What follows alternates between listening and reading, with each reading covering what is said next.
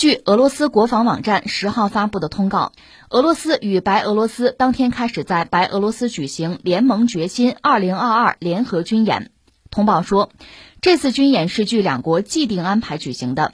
目的是在防御作战中完成制止与打击外部侵略、打击恐怖主义和保护联盟国家利益的任务。演习内容包括加强对国家边境的保护，防止武装分子渗透，切断武器弹药运送渠道，搜寻、封锁和消灭非法武装团伙及敌方破坏和侦察小组等。这次演习将持续到二月二十号。哎，这个消息，这是俄罗斯和白俄罗斯方面对西方的一个回应。我们搞军演，军演这个事儿，其实以前我们就知道，他们早就说过。呃，真正军演大概就是十来天的时间吧。按照西方情报人员给的这个数据，可能俄罗斯派了三万人，而且把一批先进武器运到了白俄罗斯，这就是要亮肌肉嘛，明说吧。呃，刚才我们讲了这个演习的时间呀。而且俄罗斯、白俄罗斯作为主角进行演习，这个我们都知道了，人家自己早就公之于众了。所以大家现在关注的是这么几个问题：第一个哈，俄罗斯这个军演部队演完了走不走？是留在就驻守在白俄罗斯呢，还是撤回去？目前我们得到的消息可能是撤回去。一个是白俄罗斯方面，军方就说演习完之后俄军会走，因为白俄罗斯毕竟是一个主权独立的国家呀。如果人家不希望俄军留在这儿的话，那俄军还是得走。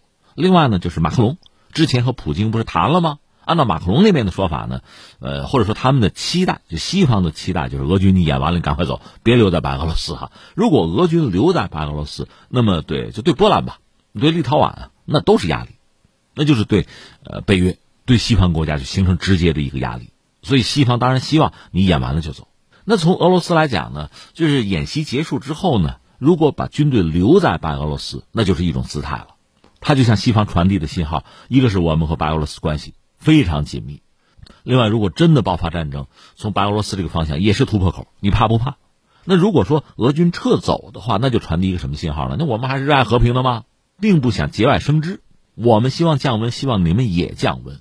所以你看，就是演习完了之后，俄军走不走，倒是很值得关注的一个问题。那演习本身，你说有值得关注的地方吗？也不是没有吧。但是俄罗斯、白俄罗斯军力就摆在这儿，水平就在这儿。所以演习是一个什么状况吧？呃，猜也猜得到。当然，我们相信他这演习针对性很强，就针对西方部队，针对周边这几个国家，比如说波兰、立陶宛，当然可以再加上乌克兰啊。这个演习的一些科目啊、项目肯定还是有它的针对性，这个咱们就走着瞧吧。另外值得关注是什么呢？就是俄罗斯确实是把自己一点先进武器放到白俄罗斯来，大约是这么几种啊，一个是 S 四百防空导弹。这是目前俄罗斯主力的啊装备的主力防空导弹，也向自己一些比较好的朋友出口了。当然，俄罗斯最新的是 S 五百防空导弹，那个主要是部署在莫斯科周围保卫首都，数量很少。S 四百本身呢，据说它是由不同导弹组成的，最远的射程到四百公里，所以它的威力是很大。你可以想象一下，就把这个导弹放在白俄罗斯的边境，那就等于说是对方，你好比波兰吧。咱们立陶宛吧，纵深四百公里都在我这个导弹打击范围之内，所以这对对方威慑实际上很大。我们多次讲过，在今天谈什么武器啊装备，它不简单的看看数据就完了，它有时候这个威慑呀，就是政治上的意义，比它实际上的这个技术上的数据还有价值。还有一种铠甲，这是一种短程的防空武器，它就是弹炮合一，弹呢就是短程导弹、防空导弹，炮呢就是速射炮，这主要是拦截对方的，比如巡航导弹之类的东西用的。铠甲这个东西在叙利亚战场也曾经久经考验。另外，飞机呢，他们拿这个苏三零、SM 啊、苏三五啊，甚至这个逆火，就图二二 M 三，就这类的飞机。苏三零、苏三五呢，算不上新飞机，但是比较先进，尤其是苏三五吧，这是俄罗斯隐身的那个苏五七真正列装之前，俄罗斯空天军能拿到的最好的飞机。呃，苏三零和苏三五，这都算是战斗机啊，兼具这个对地攻击能力哈。呃，那么这个图二二 M 三外号叫逆火，这个飞机比较老了，是一种可变后掠翼的一种飞机哈。这种飞机呢，在俄罗斯空天军里面这个角色其实比较尴尬，因为你看啊，呃，现在全世界范围内真正拥有战略轰炸机的，美国算一个，俄罗斯算一个，中国呢，你也可以算一个。那俄罗斯的战略轰炸力量最新式的就是那个图幺六零了，它刚刚重启了生产线。那个飞机非常大，是目前全世界最大的轰炸机，一点也不夸张。当然它不能隐身。老式的这个图九五还用螺旋桨呢，但是航程够远，所以也可以算是战略轰炸机。还可以绕日本转圈哈。这个图二 M 三呢，是这个逆火家族里比较新的型号吧，但是和那两种比起来呢，它航程要短一些。你说可不可以进行这个远程飞行？那空中加油呗。但总的来说呢，如果论战略轰炸机，它是排到第三位的，不如前两种。所以战略轰炸机你要投资啊，要升级啊，是轮不到它。这样的反而这个逆火这个飞机啊，它的性能还不是很先进。你看在叙利亚战场用过，还扔铁壳炸弹呢。那你说呢？改进升级之后呢，那就可以很先进，比如可以挂这个匕首高超音速的这个导弹。这是逆火，当然说这次演习恐怕用不着挂那玩意儿。就我们把这次军演嘛简单说了说，那后面我要说什么呢？我想说一款导弹的命运。这次应该他们也部署了，就是这个伊斯坎德尔，这是一种战役战术导弹，这是俄罗斯目前最先进的算中程导弹吧。美国人早就指责说，你看我们跟苏联后来等于跟俄罗斯签了那个中导条约，俄罗斯你违反条约规定了，就是说你搞了一个伊斯坎德尔导弹。当然现在中导条约已经被废掉了。而伊斯坎德尔这个导弹本身呢，依然是俄军的呃杀手锏。那你说怎么想起讲这个导弹的命运？从这个导弹的命运，你可以看到苏联、俄罗斯啊这个兴衰的一个侧面。你说一个导弹至于吗？哎，我给你讲讲。大家知道，在七十年代末，就苏军入侵阿富汗，几乎和这个时间点相同吧。一九八零年开始呢，呃，苏联也好，包括当时这个苏东集团吧，华约国家的军队吧，开始装备。当时苏联研发的这个叫奥卡这个导弹，一种战役战术导弹吧。这个导弹一装备部队就开始用到阿富汗，打击阿富汗所谓圣战者游击队，而且这个导弹显示出非常非常惊人的效果。它有时候替代飞机，不用轰炸，直接拿导弹去炸。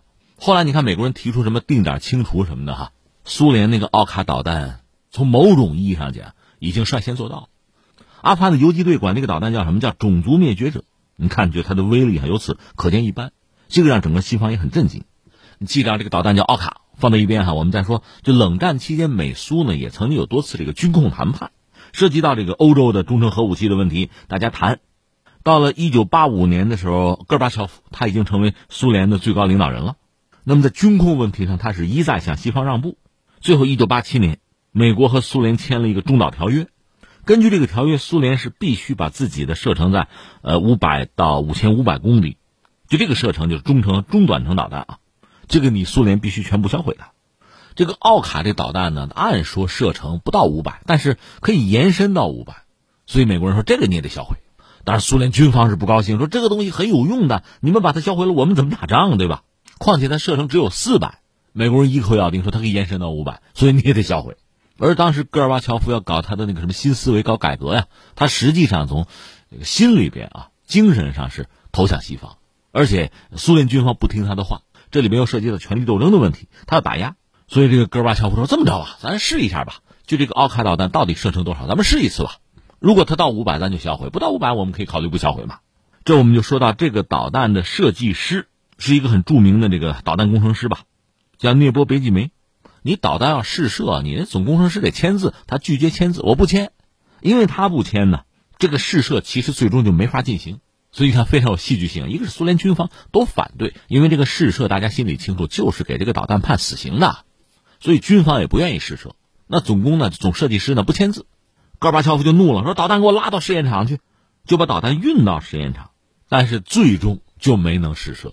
那你说没能试射，这导弹就保存下来没有？没有。因为戈尔巴乔夫铁了心要改革，那西方当然要推波助澜，要帮他。最终，奥卡这个导弹全部被销毁，连发射车也销毁，连图纸都销毁，而且是美国人监督之下。那个总师就是涅波别季梅啊，因此是深受打击，就住院了。住院说一个月就不能下地了，到这个地步。你说，哎呀，这个科学家这个总师的命运很值得同情啊。他算什么？苏联都没了，很快苏联解体。关键是美国呀，北约那是什么人？等你苏联一解体，虽然说承诺不东扩，你想那话能信吗？其实这是一个悖论，就是说苏联也好，俄罗斯也好，你如果实力足够，人家根本不会东扩，保证啊，什么承诺那都不需要，他不敢东扩。但你实力如果不够的话，人家必然东扩。签在纸上的字有那么可靠吗？那你说有时候博弈双方要签一个什么协议？那说明什么？说明彼此就不信任嘛。另外，你说西方讲什么契约精神，很多人在争这个东西。为什么有契约精神？因为当时西方主要是这个航海啊、贸易啊、商业嘛。而当年那个时候在海洋上，你说海盗和商船没有太大的差别，都是那种木帆船，多装点炮不就是海盗船吗？运点货就是商船吗？那是一个极端的不确定的世界。所以契约精神就很重要。什么叫契约精神？就是彼此不信任的产物嘛。要不签什么契约呀？